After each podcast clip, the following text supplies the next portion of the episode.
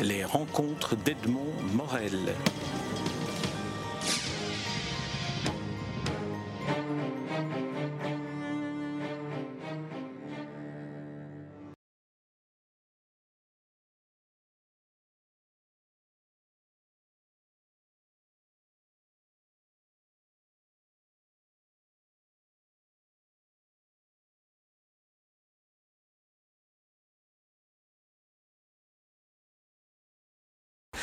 Tania Barry, je suis très heureux de vous rencontrer à Bruxelles, chez vous, pour euh, évoquer de manière euh, anarchique, je dirais, euh, votre carrière.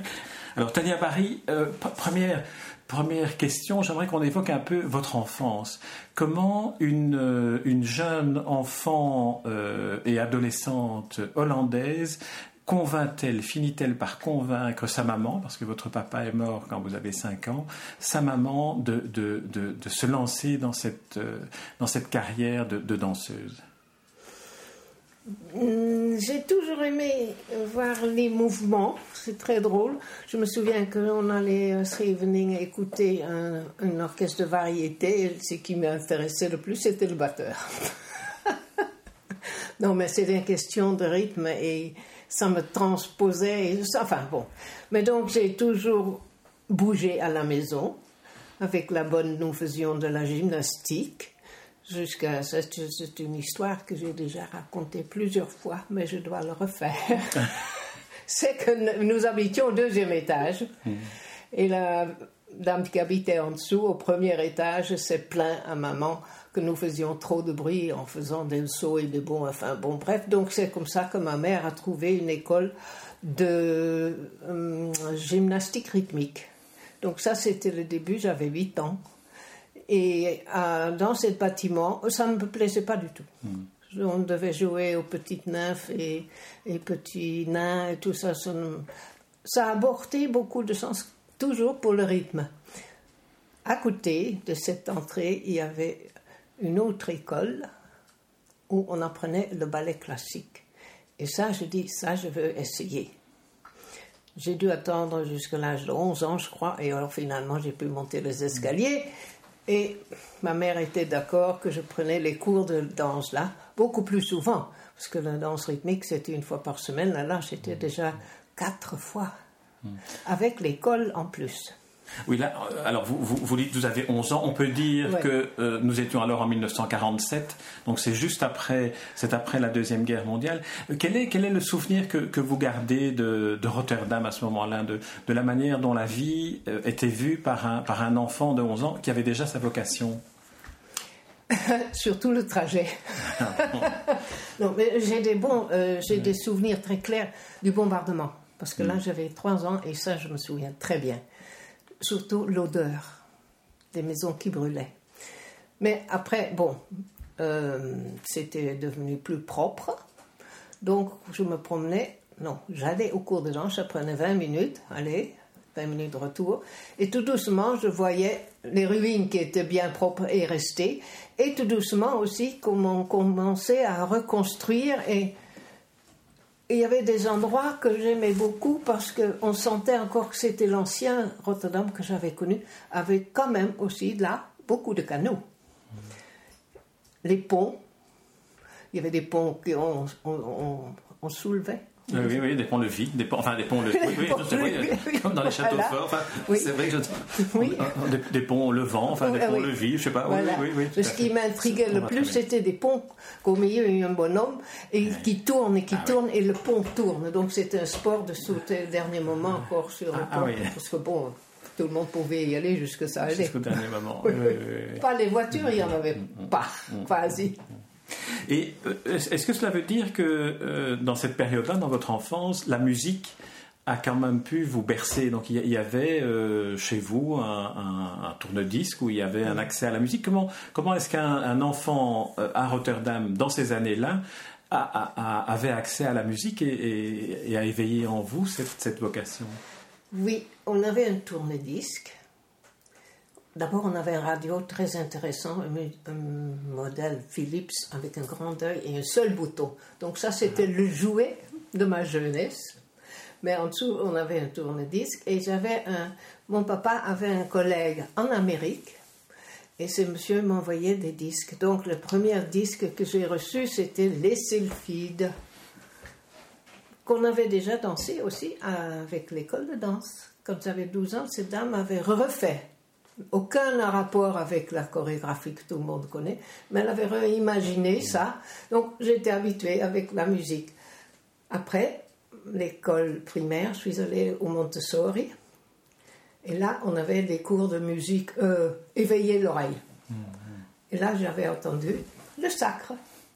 Alors, l'ami de votre père en Amérique, est-ce que c'est ce fameux oncle d'Amérique qui a été, en quelque sorte, votre ange, euh, votre ange américain qui vous envoyait des disques, mais vous envoyait aussi votre première paire de chaussons? Ah oui, des bonbons, ah, des bonbons. Alors, racontez-nous un peu tout ce qu'il vous envoyait. Oui, oui, les bonbons, c'était très drôle parce que je pensais que c'était des bonbons, c'était des olives noires. Mais donc, la première paire de chaussons de Capezio, on n'avait jamais vu ça chez nous, en Hollande. Il y avait un seul monsieur qui faisait des pointes, il était à Amsterdam, et ils étaient en cuir dur, avec je ne sais pas ce qu'il y avait dans le boost pour les pointes, mais enfin bon. Donc là, avoir des petits chaussons en satin, c'était magnifique. Et ce monsieur aussi, il avait un petit magazine et il faisait des petits reportages pour son Enterprise sur sa petite fausse nièce. Et finalement, vous ne l'avez jamais rencontré Non. Ça, c'était la déception de ma vie. Parce qu'il habitait à Chicago et je l'ai perdu de vue pendant que j'étais dans la, à l'école encore, je pense. Quand je suis allée à Chicago avec la compagnie. J'ai essayé de, chercher ma. Enfin bon, il avait un certain âge, bien sûr, mais j'avais peut-être, je dis, les fils, puisqu'il avait des fils. Non. Non. Il aurait été fier, je pense. Ah oui, Vraiment. non, non. Ah oui, ça, ça lui, lui, aussi. lui aussi, parce que c'est vrai, d'une certaine manière, c'est aussi grâce à, grâce à lui. Euh, c'était une sorte de soutien moral, d'encouragement qu'elle vous donnait. Absolument. Et surtout, je pense vis-à-vis de maman. Hmm il y avait au moins une personne qui n'était pas contre, parce que chez nous, le milieu protestant, on ne danse pas trop, ou pas du tout plutôt. C'est le diable à la maison, ça a beaucoup changé depuis. Et on n'en fait certainement pas un métier, surtout, surtout pas, rappelons-le, on est en 1950, donc il faut, il faut s'imposer quand même, quand on est une jeune fille, euh, imposer à sa mère euh, de faire un métier un peu diabolique, comme vous dites. Ma mère avait moins peur. Pourquoi? Parce qu'elle était adorable à ce point de vue que quand je voyais un spectacle dans un journal, je dis Maman, on y va? Et maman disait toujours oui. Donc je vais y aller dans Indienne, les Espagnols, les balayos, euh, le ballet de Champs-Élysées. Et tout doucement, ma mère était habituée à voir ces spectacles. Elle avait une idée de ce que ça représentait quand on va sur scène. Le reste de la famille n'avait jamais mis les pieds quasi au théâtre, je suppose. Alors, si vous voulez bien, on va, on va sauter une étape qui est, l'étape, euh, la, poursuite de, de, votre apprentissage en, Hollande, et on va aller directement à Paris au moment où vous arrivez à Paris, parce que là, ce qu'on, ce qu'on imagine de, de, la vie de, Bohème, euh, que peut être euh, l'arrivée d'une petite jeune fille danseuse dans une école de danse à Paris, est parfois beaucoup plus dur que, que ce qu'on peut rêver. J'aimerais que vous me racontiez un peu comment, comment s'est passé le, votre arrivée à Paris, la, première fois où vous êtes retrouvé dans, dans, le, dans le cours de, de Norakis. Euh, qu'est-ce, qu'est-ce que c'est? Qu'est-ce que, Comment vous pourriez nous raconter ça? La toute première euh, leçon, c'est quand j'avais 14 ans. C'est pendant les vacances d'été et de Noël. J'allais avec la nièce, enfin bon, la fille de l'un professeur de danse à Rotterdam, à Paris. Et ça durait six semaines. Et après deux semaines, j'étais morte de peur de tout, les métros et tout. Et je me souviens, le premier cours, j'étais vomir dans. Genre, c'était trop tôt. J'étais trop jeune. Seulement à ce moment-là, donc, euh, en revenant à Londres, bon, il n'y avait pas d'autre sortie que d'aller à Paris à ce moment-là trois ans plus tard, la situation en Hollande était toujours pareille. Il y avait deux ou trois toutes petites compagnies sans subside. Enfin bon. Donc, Paris. Reparis, avec une amie qui était très amie avec des peintres. Bon, elle avait un milieu là-bas à Paris, donc elle m'a accompagnée pendant trois semaines. Et la peur avait changé. J'avais été un peu plus âgée, plus courageuse aussi. Et il n'y avait pas d'autre sortie. Donc là, je me suis remis dans les cours de Madame Kiss, deux cours par jour.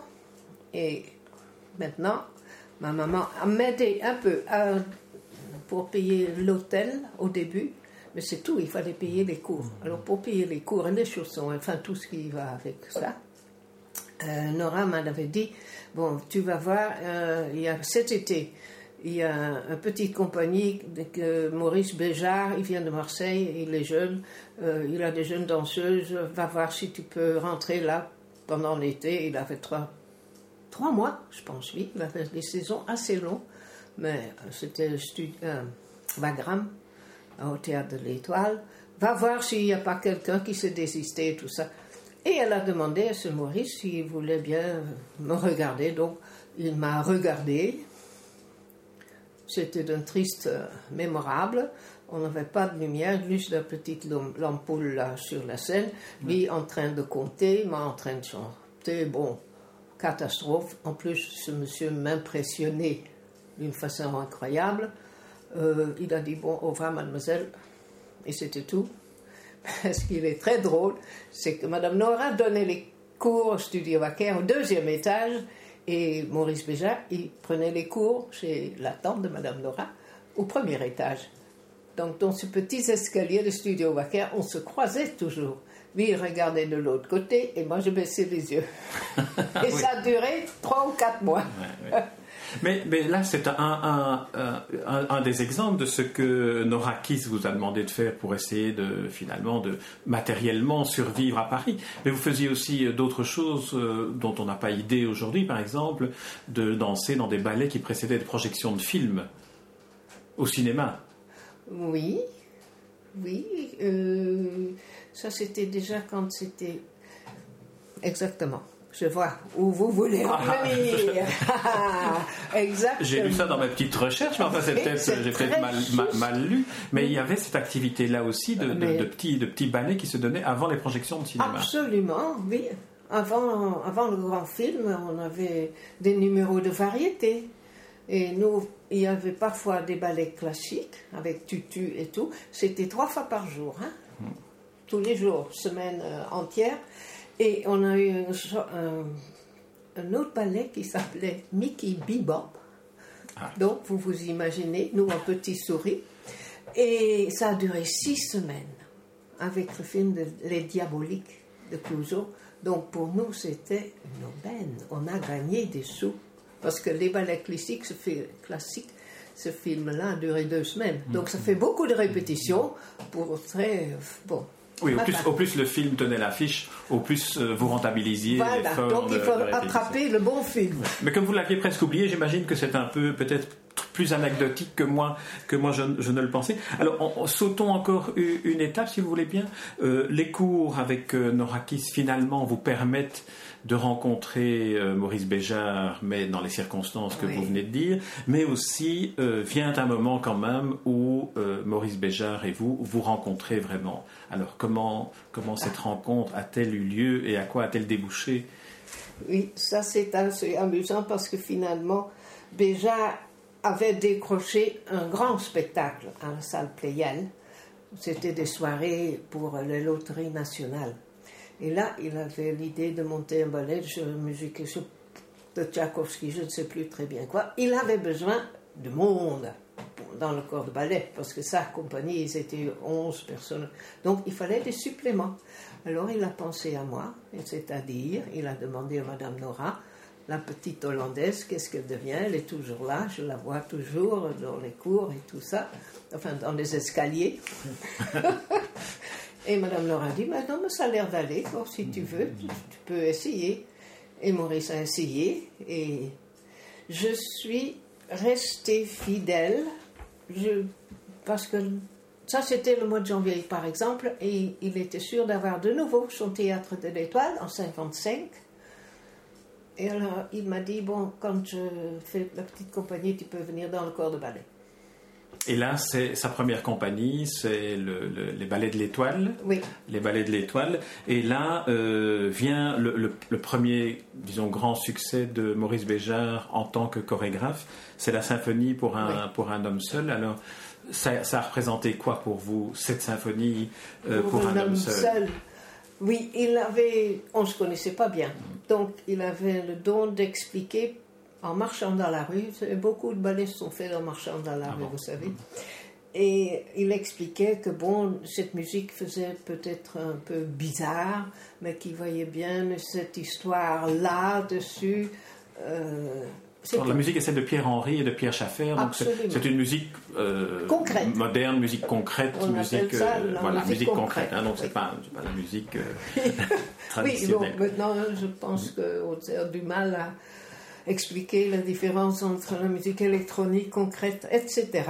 Enfin, c'était de la musique concrète. Et, vous disiez donc que Béjart explique alors ce qu'il voit. Oui, l'histoire. Il dit bon, il va y avoir des mouvements pas très classiques, parce qu'attention, on avait quand même toujours les pointes. Et aussi de temps en temps un tutu long dans ces spectacles. Donc il dit bon, là j'oublie tout et je me laisse aller ce que j'ai dans ma tête, comme je vois ça, et vous suivez. Eh bien, nous avons suivi. Et c'était un succès incroyable. Et moi, avec mon sens de rythme, j'étais très contente parce que c'était très haché, très, ça soutenait bien. oui.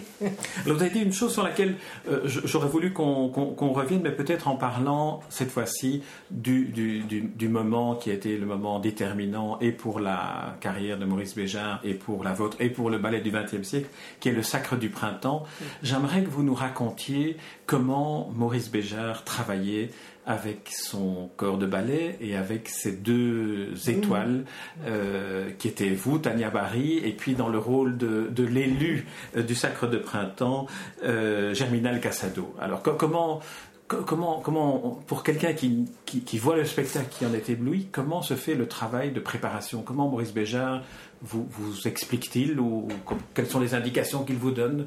Qu'est-ce que vous en faites de ces indications?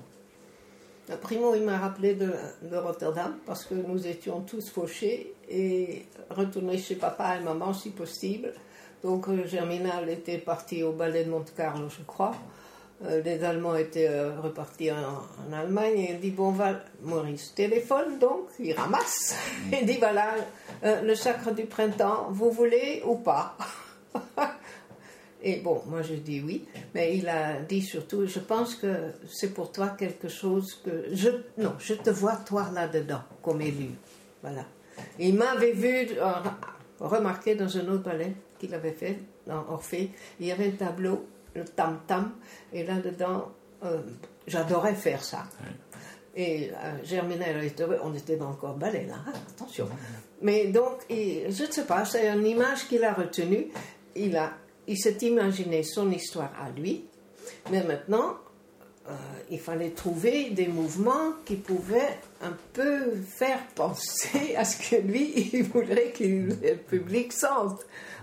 Donc, ce réveil, et c'est, oui, c'est un vrai réveil que lui a voulu montrer. Et alors, avec bon, le printemps, l'éclatement, euh, bon, la terre qui est fertilisée. Mais donc, pour trouver ce mouvement, c'était toujours fais ça. Euh, je vois que si tu veux t'envoler, euh, il montrait, hein, attention. Lui, il a ses mouvements à lui, très spéciaux. Euh, il a un vocabulaire à lui. Mm. Mais donc, avec ça, il fallait essayer de trouver le, un peu de respiration. Enfin bon, lui, il avait dans sa tête, je parle maintenant uniquement pour moi, hmm. la variation déjà faite. Mais lui, il a ça dans sa tête. Seulement, il faut faire les pas. Donc, on commence et on tient le coup, parce que tous ces mouvements, on n'a pas eu d'entraînement pour ça c'est avec les pieds en dedans. Hein, quand on fait le ballet classique, c'est avec les pieds en dehors. Enfin, c'est tout à fait autre chose. Donc, tout est nouveau et tout doit être d'abord assimilé dans le corps, que pour après, c'est normal. Ça, pour quelqu'un qui n'est pas danseur, comprenne bien, en fait, toute la formation de danse classique contrarie, enfin, contraint le corps d'une certaine manière, et ce que vous propose de faire Béjar contrarie le corps, et, par rapport à ces mouvements-là, dans le sacre, bien dans sûr. Dans le sacre, mm. oui, parce qu'il n'y a pas de pointe non plus. Bon, c'est très difficile de s'imaginer ça maintenant, parce que quand on est danseur, quand on est danseur, il faut savoir faire du classique, le hip-hop, le Martha Graham, enfin, tout. À cette époque-là, non. À cette époque-là, on est en 1958-59, et, le, ballet est perçu comme étant le ballet classique tel qu'on le connaît, et Béjar apporte une vraie révolution. Il faut quand même qu'on ne perd pas ça de vue. Oui. Et ça, il avait pressenti dans, dans son symphonie pour un homme seul que ça, il avait un vocabulaire qui pouvait aider à s'exprimer à sa façon. Donc nous avons essayé ces mouvements donc dans un studio où d'abord nous sommes allés, Germinal et moi.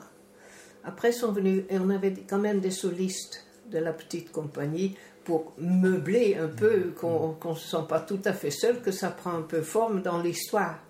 Donc nous sommes, là on a répété six semaines, hein, hmm. quand même, pour arriver au bout.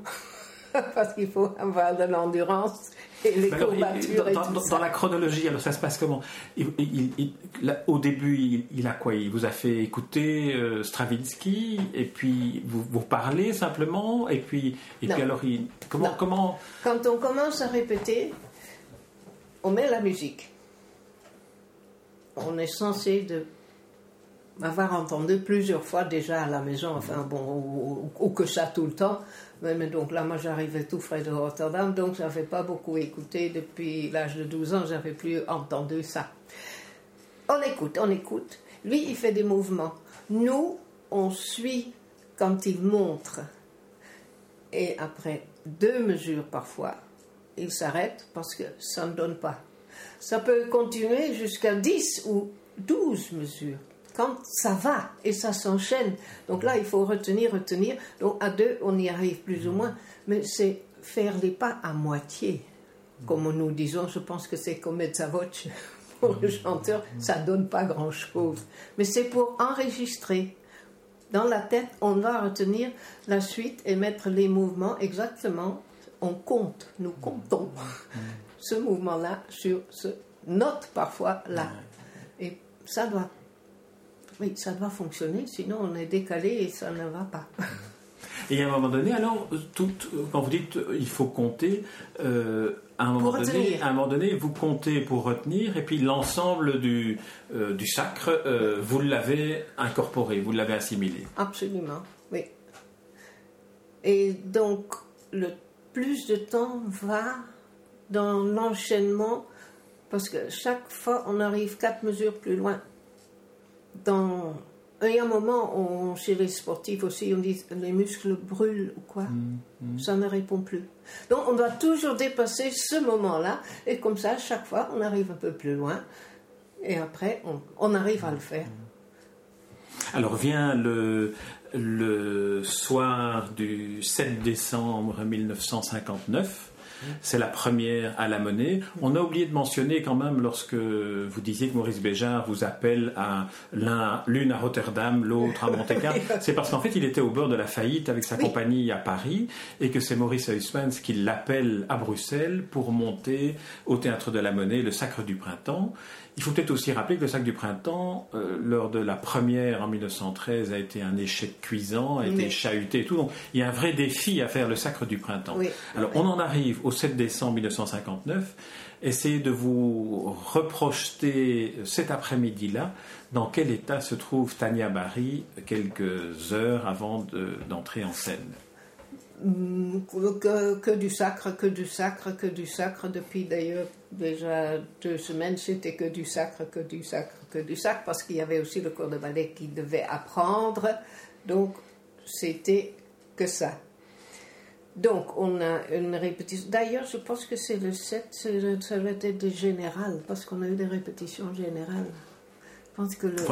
oui, oui, oui. non, parce que c'est très important. Ah. Le premier du sacre était une gala dans la presse et c'était pour nous un cauchemar. Il y avait de, critiques, il y a des critiques, des colonnes sur les personnes qui étaient là.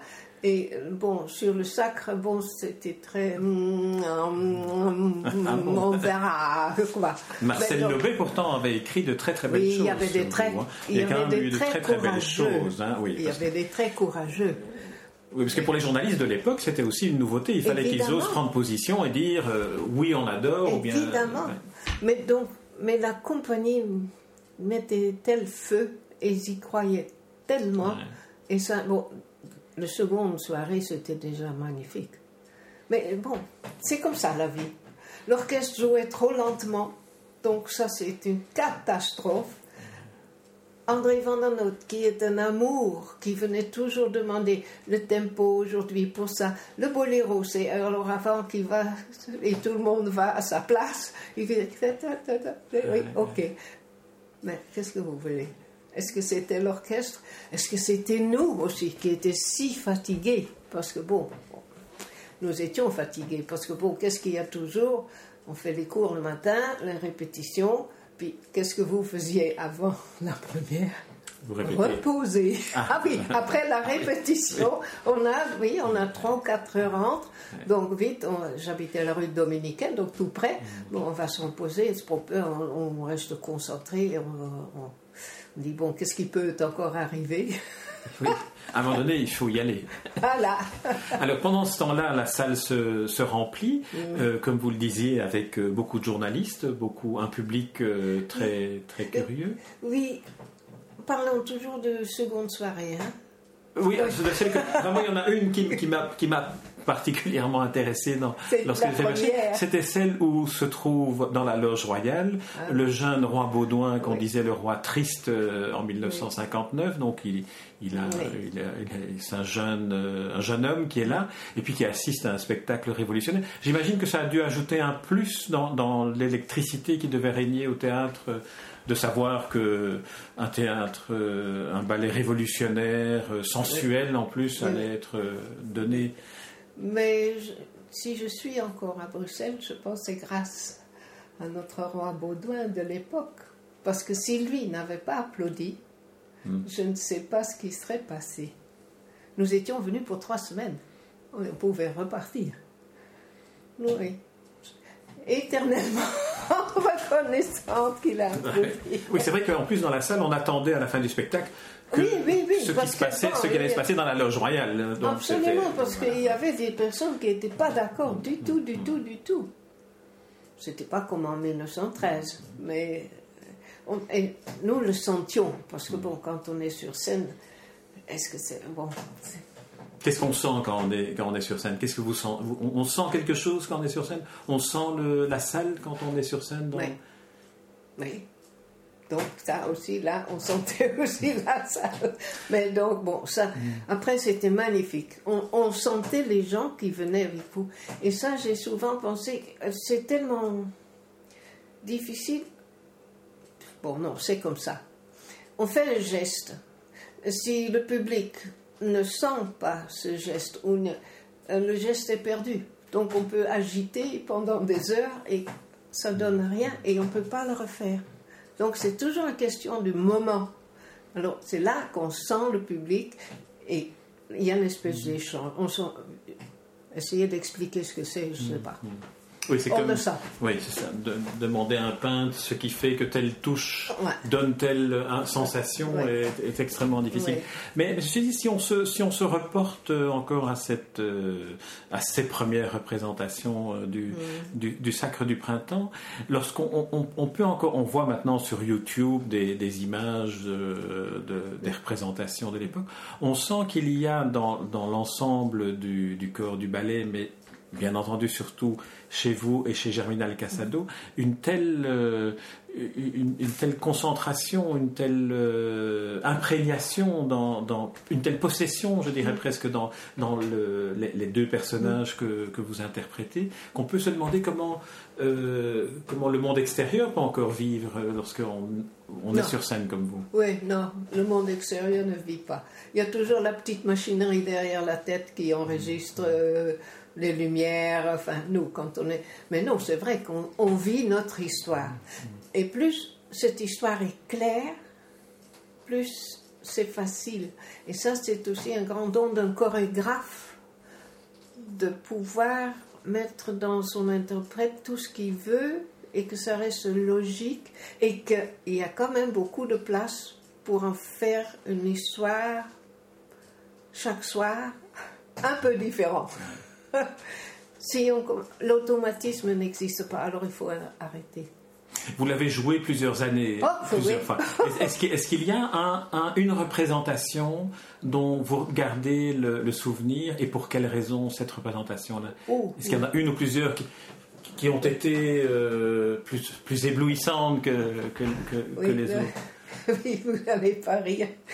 C'était au Canada parce que l'entracte avait duré un peu trop longtemps. Et alors, le syndicat avait dit ça doit être fini pour minuit. Donc, ça a commencé avec une rapidité. Et voilà, à minuit, moins 30 secondes, ah c'était terminé. Oui, donc ça, on n'avait pas l'habitude de ça, nous, en Europe, pas du tout. Mais donc, ça veut dire que vous pouvez accélérer ah, l'ensemble du la musique. Ah, vous suivez, oui, c'est ça, oui. Et quand on l'a fait souvent, le corps suit aussi. Hmm. Quand c'est pas encore très bien assimilé, alors on, risque d'avoir des, des problèmes. Et surtout quand c'est trop lent. Parce que quand on doit sauter, on doit sauter. si on atterrit trop tôt, oui. Si on s'interroge maintenant sur, euh, la création, sur, euh, euh, sur l'inspiration, sur ce qu'est l'acte créatif dans, dans, le cadre d'un ballet comme celui du le ballet du XXe siècle, est-ce qu'on peut dire que vous avez inspiré Maurice Béjart? Est-ce que sans vous, il, aurait, il aurait pu aller jusqu'au bout des audaces qu'il a, qu'il a mises en place? Ou est-ce que c'est l'inverse? Ou est-ce que c'est vraiment lui qui vous, a, qui vous a donné une énergie que vous ne pensiez pas avoir? Comment est-ce que vous voyez les choses maintenant? Je pense, ma grande chance, c'était qu'il s'est toujours intéressé à des êtres humains de différentes cultures. Et moi, en étant hollandaise, germanique, mhm. lui, en étant en France, c'était déjà un monde autre. C'est vrai que c'est différent. Pas peut-être énorme, mais et il s'est intéressé à ce personnage-là, il a pu m'utiliser et moi j'ai pu l'inspirer parce que j'abordais autrement qu'un latin.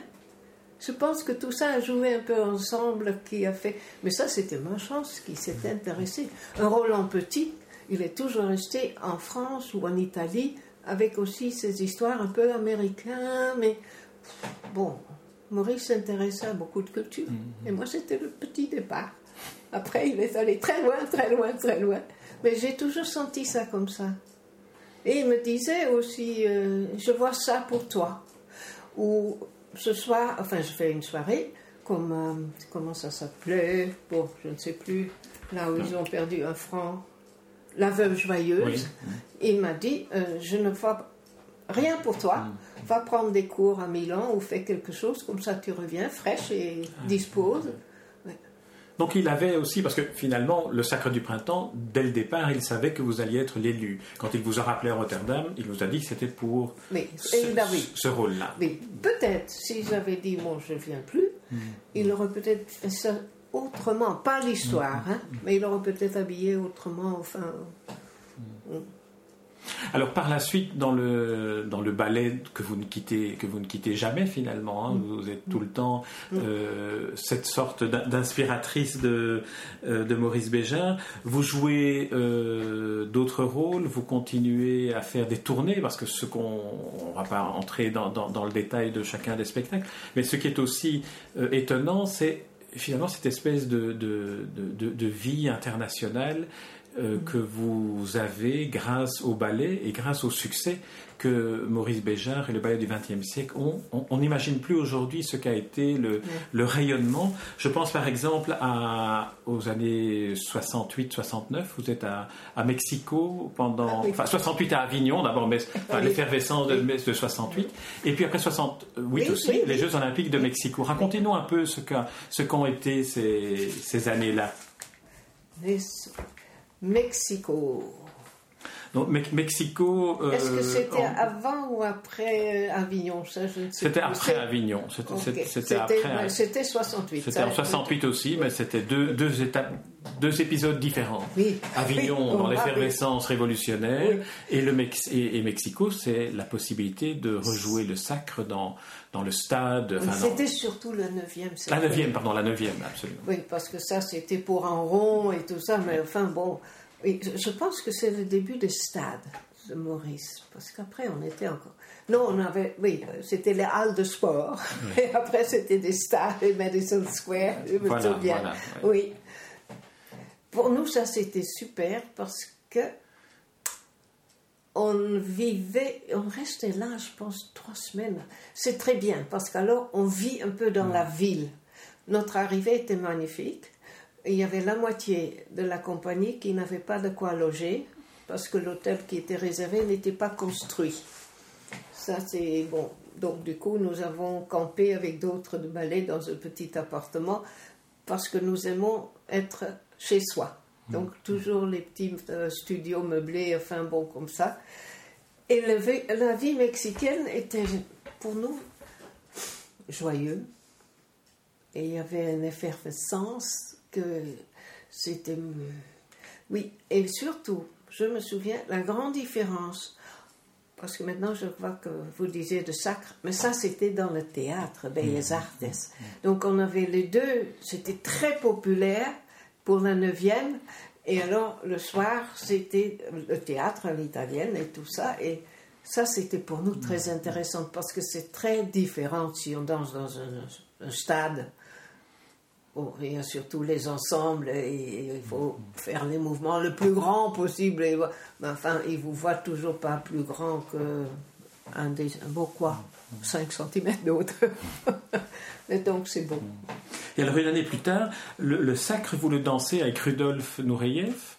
Euh, est-ce que c'est un souvenir euh, marquant ou est-ce que parce que vous avez dansé avec Georges Dunn, avec Rudolf Nureyev. Georges Dunn a joué euh, finalement, euh, dans le boléro de Ravel, il, est celui qui a été l'incarnation masculine du, personnage. Alors, euh, ces danseurs-là, que représentent-ils pour, pour, vous dans, dans, le souvenir de votre carrière?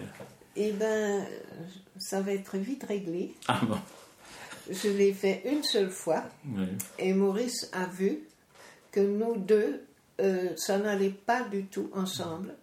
Et c'est toujours Angèle Albrecht qui a terminé la série et c'était formidable. Les deux allaient ensemble, ils avaient leur histoire et moi avec Nouriev, il n'y avait pas d'histoire. J'avais rien à lui raconter. Bon, on ne se voit pas énormément, mais même quand on se voit ou on se rencontre dans le sac, on se rencontre un peu brutalement, mais il faut qu'il y ait quelque chose. Et nous, non et, alors ça, Maurice Béjart l'a senti tout de suite. et Donc, Parce qu'il m'avait mis la première. Je l'ai fait une seule fois. J'ai fait toutes les répétitions en espérant qu'il y aura... Mais non. Mais non. Ça arrive.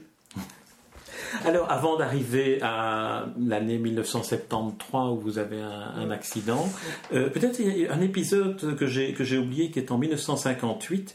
Vous apprenez le rôle de Juliette en une seule nuit parce que vous devez remplacer. Parce qu'à ce moment-là, Maurice Béjart se rend compte aussi que le, euh, la danseuse prévue initialement pour le rôle ne convient pas. Je ne me souviens plus pour quelle raison, mais alors il, il, change, il vous demande de le faire et en une nuit vous apprenez un rôle. Alors comment Comment on fait ça? C'est la légende. Oui, c'est un ballet qui s'appelle Juliette. Hein, c'est pas Roméo Juliette. Non, non c'est Juliette. Nous sommes en 58. Oui, c'est Juliette. Et donc, là, Maurice avait fait ce ballet pour cette dame-là. Et nous regardions les répétitions. Elle marquait beaucoup. Et les danseurs se disaient, elle va pas y arriver quand il faut le danser à fond. Donc, nous avions déjà beaucoup regardé ce qu'il allait arriver et ce qui devrait arriver est arrivé. Le jour de la générale, Maurice a dit Maintenant, tu le fais à fond. Et elle n'a pas su. Alors, quand vous dites qu'elle marquait, ça veut dire qu'elle elle, s'interrompait pendant la répétition au moment clé Non, on fait les mouvements, on indique plus ou moins les, les mouvements. Ah, sans, le, sans, les, sans les faire Sans les faire vraiment. Donc on sait, quand on sait, on répète, on dit bon là je fais ça, et on indique avec notre langage les mouvements. Donc elle avait le ballet dans la, dans la tête, elle l'avait tout à fait. Mais quand elle devait lever une jambe haute, non, elle ne monte pas. Bon. Donc Maurice a dit bon, Tania, j'avais déjà fait ça souvent. Hein. Ah les remplacements à pied levé, mhm. c'était moi. C'est le cas de le dire à pied levé, si je me permets. exact. Donc voilà, il savait que bon, moi, et évidemment, de nouveau, en marchant dans la rue le soir, il m'a dit bon voilà, euh, là, bon, c'est un, un être humain formidable parce qu'il pressant jusqu'où où il peut te pousser ou, ou parce que moi je dis moi écoute j'ai regardé mais je ne peux pas le faire mais si oui tu fais ça. Là tu peux, peux, te reposer si tu veux. Donc tu peux aller plus doucement dans tes mouvements. Ça pour moi c'est très important cette rencontre là ou ces, ces moments là alors on sait où on peut arriver au bout parce qu'elle n'arrivait pas au bout. Mais moi je n'avais pas répété. J'avais regardé. Quelles sont, d'après vous, les, qualités que Maurice Béjart avait pour, pour mener à bien le, le, ballet du XXe siècle tel qu'il l'a mené? D'abord parce qu'il avait été danseur hmm. et qu'il a dansé beaucoup. Et que c'est parce qu'il a beaucoup dansé qu'il sentait que la chorégraphie et ce monde-là. Et donc, il, a, il connaît les natures de danseurs plus que plus que n'importe qui pourrait soupçonner. Et s'est trompé quand même aussi une fois hein, avec la fille là. Bon. Mais donc, ces dons, c'est qu'il vous pousse dans un bon sens. Comment je peux expliquer ça? Il vous donne courage, il vous encourage, mais il n'exagère pas dans l'impossible. Il est capable de changer un pas ou un enchaînement parce qu'il va ça ne donnera jamais, ni pour le public, même si lui le voyait dans son imagination comme un moment sublime, et qui va avec le corps, parce que nous avons toujours ce corps qu'il faut dominer ou en faire quelque chose. Et, ça, et en plus, il est un organisateur magnifique dans ce sens. En ayant été danseur, il sait que les répétitions, ce qu'on peut être fatigué pour des répétitions de rien, d'attente.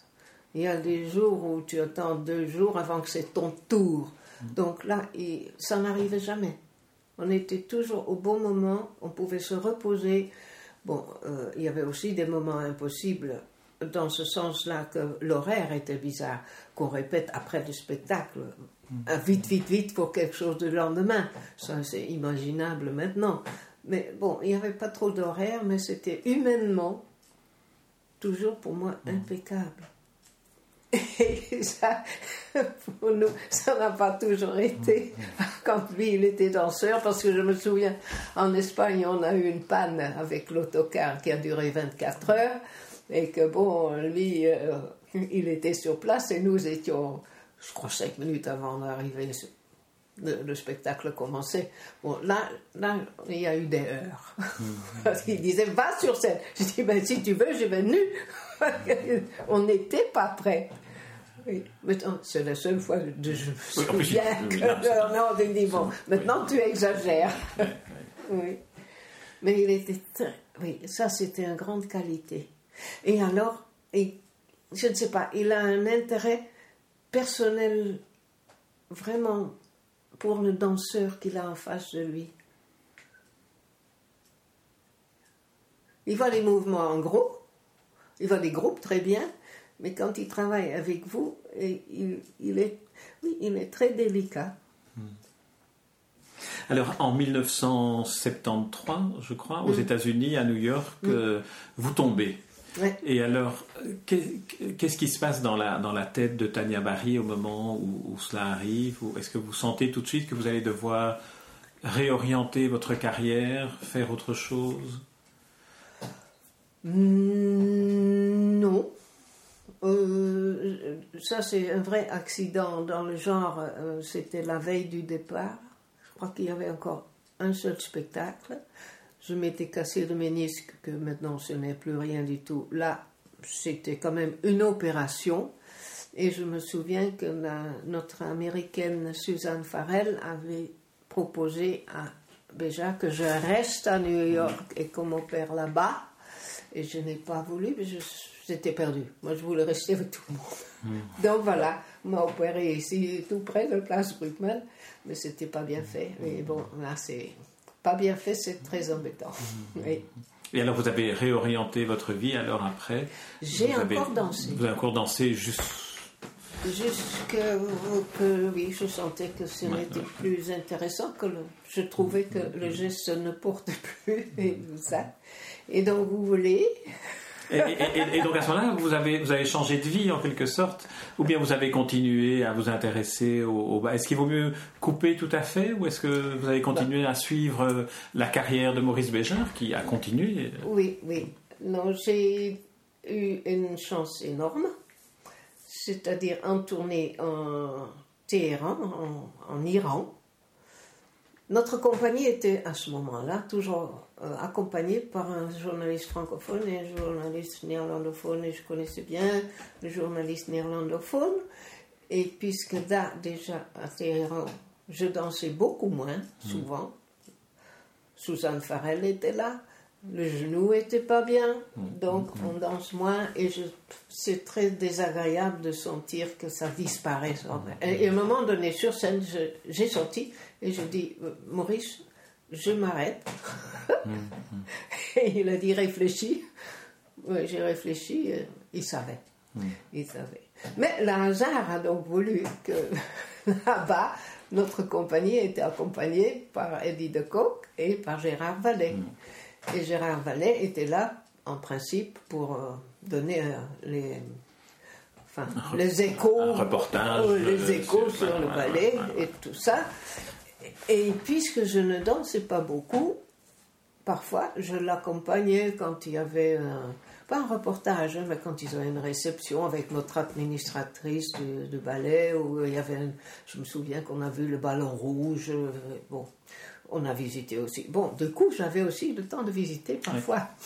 Un endroit qu'on ne voyait jamais en tournée, quoi que ce soit. Là, en, tournée sont les aéroports, les, appartements, les, hôtels, et puis le... Oui, tout à fait. Donc là, c'était très bien. Puis on a beaucoup sympathisé, et je pense que j'ai encore dansé là. Et un jour, cette euh, journaliste néerlandophone avait une soirée, un dîner comme ça. Il a dit, bon, voilà... Euh, Tania, elle danse plus, enfin bon. Et Gérard Vallée, ils ont vu qu'ils ont sympathisé, on était une dizaine, mais enfin, on a sympathisé de nouveau, voilà. Et c'est comme ça que je n'ai pas eu le temps de me morfondre sur mon sort, que vraiment c'était terminé, parce qu'avec Gérard Vallée, il n'y a pas un moment à perdre, il faut le suivre voilà, avec ses projets. voilà, le hasard a bien fait les choses. Donc vous êtes devenue la compagne de, de Gérard Vallée qu'en Belgique on connaît très bien, qui était euh, cette, euh, ce, journaliste infatigable, ce, cette espèce de globe trotter de la curiosité tous azimuts, et, et, qui est quelqu'un euh, que l'on que l'on pourrait que l'on pourrait évoquer aussi. Mais ça, je vous propose de le faire peut-être dans un autre, mm. dans une autre émission, dans un autre, mm. dans une autre rencontre où, on, évoquera vraiment Gérard Vallée et, sa radio telle que vous l'avez vécue dans, dans son sillage. au 131. au 131 de la rue de Bruxelles dans laquelle nous nous, trouvons. Voilà, je vous propose qu'on arrête ici cet entretien, Tania Barry. Je vous en remercie vraiment, vraiment beaucoup. Euh, on a pu évoquer ainsi une, euh, non seulement une, grande carrière euh, d'une très très grande artiste, mais aussi un, événement culturel qui a marqué l'histoire du ballet, qui est à la naissance et, et, le développement du ballet du XXe siècle. De oui, et, je dis deux mots. Vous ne pouvez pas savoir comment c'est touchant maintenant, enfin comme je suis même émue, quand une personne dit mais je vous ai vu. Parce que c'est, pour moi c'est tellement loin, c'est plus éloigné et la personne me dit je vous ai vu. Et il dit ça avec une, petite lueur dans les yeux. Absolument. Je suis très reconnaissante de ça. Et- et je, je- n'y avais jamais pensé que ça pouvait arriver. Et je peux en témoigner parce que j'ai vu plusieurs fois des personnes venir vers vous sans vous connaître, en- Ouais. en, en vous approchant comme on approche une star, en disant Mais je, je ne vais pas oser lui dire. Et pourtant, dans les yeux, on voit toute l'admiration que vous avez inspirée. Ça Et, et c'est c'est merveilleux. Merci beaucoup, Tania Marie. Merci à vous. Les rencontres d'Edmond Morel.